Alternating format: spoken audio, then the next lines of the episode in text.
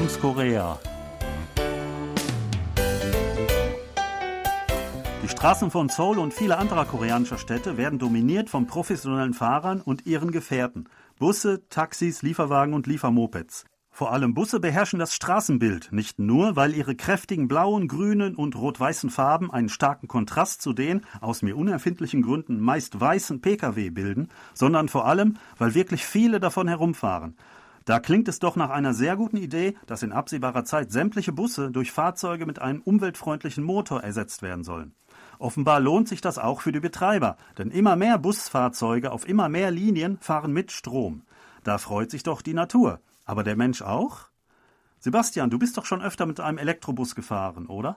Ja, das ist richtig. Also eigentlich täglich fahre ich mit solchen Bussen. Also die Busse, die mich hier zu KBS bringen, zur Arbeit, das sind mittlerweile immer Elektrobusse.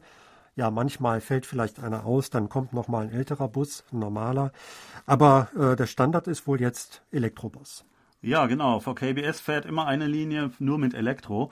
Ähm, die Linien, die ich normalerweise fahre, äh, noch nicht, ab und zu, äh, aber immer mehr. Äh, seit ein paar Monaten jetzt immer mehr, muss ich sagen.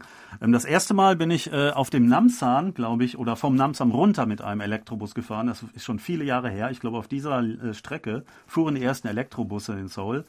Ähm, das waren, sind so gelb-grüne Busse, aber jetzt auch auf normalen Linien, also die äh, blauen Busse, äh, immer mehr. Ja, und wie ist dein Eindruck? Also ich bin eigentlich sehr zufrieden. Das sind ja meistens äh, immer sehr neue Modelle, also schön sauber und äh, neu, sieht alles ganz schick aus und das ist ja schon mal schön. Und äh, eigentlich äh, bin ich da mit dieser Umstellung sehr zufrieden. Es ist äh, leise, das fällt mir natürlich auf. Äh, insgesamt einfach ruhiger auch im Bus. Ähm, ich glaube auch mehr Fahrkomfort. Das Einzige, was mir mal auffiel, wo ich am Anfang manchmal so ein bisschen drauf reingefallen bin, ist, ich bin also in den Bus eingestiegen und äh, normalerweise fährt der Busfahrer dann schon mal langsam los und man kennt das, wie sich der Bus verhält, aber diese Elektrobusse, mhm. die fahren sehr sanft an und dann gibt's plötzlich so einen Schub. Und spätestens da sollte man sich festhalten oder schon seinen Sitzplatz gefunden haben. Also da bin ich am Anfang wirklich manchmal äh, drauf reingefallen und mal fast hingefallen. Aber mittlerweile kenne ich auch das und weiß also, das wird gleich äh, richtig äh, nach vorne gehen, also schnell festhalten. Ja, das ist mir auch aufgefallen. Ich meine, der Busfahrer hätte manchmal auch so Durchsagen gesagt, besonders bei älteren Herrschaften, dass sie sich dann schnell festhalten oder hinsetzen sollen. Eigentlich müssen die sogar warten, bis die sitzen. Das machen auch manche Busfahrer äh, wahrscheinlich kurz nachdem sie ihre Prüfung bestanden haben. Später lassen sie das so ein bisschen schleifen. Aber ähm, ja, manchmal äh, muss man wirklich aufpassen. Ja, und ich meine, das ist mir auch aufgefallen beim Bremsen, also dass sie tendenziell schärfer bremsen, also ähm, schneller in so eine Haltestelle reinfahren und kurzfristiger und dann stärker bremsen als in andere Busse. Das könnte auch damit zusammenhängen, dass durch diese Bremskraft äh, Energie umgeleitet wird und dadurch die Batterien teilweise wieder mit aufgeladen werden. Das könnte sicherlich eine Rolle spielen, aber das ist einfach nur eine Gewöhnungssache. Man kennt das dann irgendwann.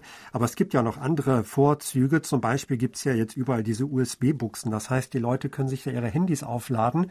Und ich sehe auch häufig, dass da jemand von Gebrauch macht. Ich persönlich brauche das nicht. Aber ich äh, habe das schon häufiger gesehen. Also das freut sicherlich viele. Natürlich Internet, Wi-Fi ist auch jetzt Standard. Das liegt jetzt nicht an den Elektrobussen unbedingt, aber weil es neue Busse sind, und ja, also es geht da schon ein bisschen vorwärts. Ja, und sie sind alle Rollstuhlfahrer geeignet, ja. Also in die alten Busse haben ja richtige Treppenstufen, wo man äh, hoch und runter steigen muss. Die sind jetzt alle auf der ähm, ja, Erdgeschossebene sozusagen. Und teilweise haben die so, ja, ähm, so ein extra Boden, der rausgefahren werden kann, hinten am Ausgang, wo dann äh, ein Rollstuhl äh, rein oder besser rein oder rausfahren kann. Ich habe das zwar noch nicht gesehen, aber auf Bildern habe ich das gesehen. Also das ist jetzt Standard bei den neuen Bussen. Das ist natürlich zu begrüßen. Genau, das finde ich auch gut. Ähm, ja, was mir noch auffiel, früher gab es eigentlich, also von den alten Verbrennerbussen, es gab im Wesentlichen, glaube ich, zwei Modelle, die fuhren überall im Land rum. Aber mittlerweile gibt es ja eine richtige Vielfalt an Elektrobussen. Da gibt es, glaube ich, drei, vier Hersteller, chinesische, koreanische und äh, also da hat man auf äh, verschiedenen Linien auch verschiedene Busse, die wieder anders eingerichtet sind, aufgebaut sind. Äh, das ist mir auch aufgefallen. Ja, ähm, es gibt so einen kleinen Wettstreit zwischen chinesischen und koreanischen ähm, Herstellern, Anbietern auf dem E-Bus-Markt. Also es gibt Statistiken äh, aus den letzten Jahren, wie viel davon gekauft äh, wurden. Ähm, die koreanischen Hersteller liegen immer noch ein bisschen vorn, aber insgesamt werden von äh, aus beiden Ländern ähm, ja immer mehr gekauft. Das ist so die Tendenz, stetig steigend in den letzten Jahren.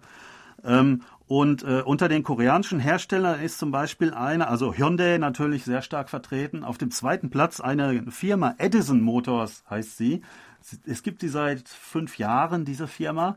Und Edison, das klingt natürlich ein bisschen wie Tesla, denn äh, Thomas Edison war ja auch ein, ein Konkurrent, äh, ein Mitbewerber von äh, Tesla, von Nikola Tesla, damals vor über 100 Jahren. Und äh, in diesem Sinne, glaube ich, ist auch so ein bisschen die Firma benannt worden. Sie sind spezialisiert auf Elektrobusse und auch äh, Elektro, ja, so Kleinkraftfahrzeuge, äh, Klein-LKWs. Ähm, und ich glaube, das ist ihre Zielrichtung für die nächsten Jahre, ähm, dass sie so ein bisschen äh, die äh, weltbekannte Pkw-Marke äh, der Elektroautos äh, ein bisschen Konkurrenz machen wollen. Genau, es ist ein sehr ambitioniertes koreanisches Unternehmen. Ich hatte anfangs gedacht, das sei ein chinesischer Hersteller und war dann auch etwas überrascht, dass das ein koreanischer Hersteller ist. Also sie haben wirklich ganz klein angefangen und sind sehr schnell gewachsen. Vielleicht hört man da noch in Zukunft etwas von diesem Unternehmen auch im Ausland. Also es gibt diese Vielfalt. Manchmal, das fiel mir aber auch auf, sind die Sitze etwas enger geworden als früher. Also das fällt mir besonders auf, weil meine Beine etwas länger sind.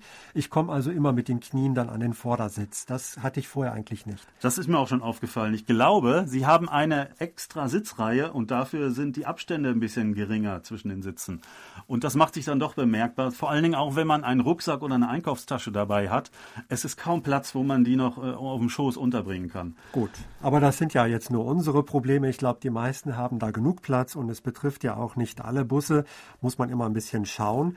Aber insgesamt glaube ich, äh, ein Fortschritt. Schöne, saubere, leise Busse und ja. ja. umweltfreundlich. Also ich glaube, das ist die richtige Richtung. Genau, der Umwelt zuliebe ist man noch gern bereit, sowas in Kauf zu nehmen. Ja, wir sagen auf Wiederhören. Thomas Kuklitski-Reh und Sebastian Ratzer.